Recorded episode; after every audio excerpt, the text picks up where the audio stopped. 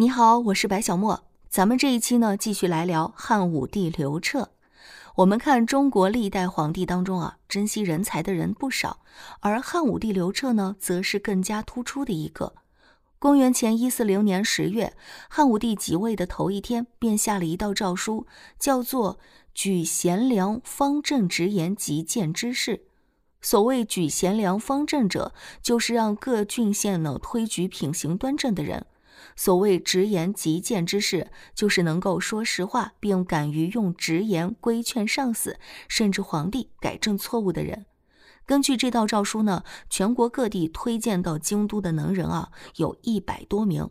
这些人呢，又经过汉武帝亲自考试对策，录用了十余人。安车仆轮迎申公，就是汉武帝爱惜人才、重视人才的一个故事。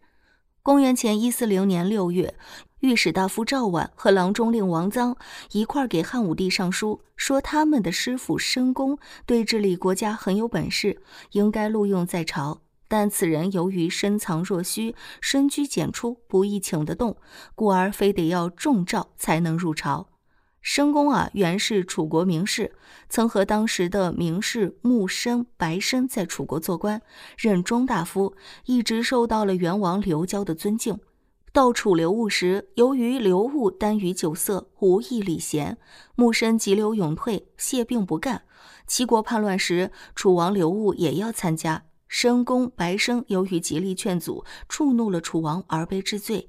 及至叛乱平定，楚王兵败自焚，申公、白生才被赦免，回归故里。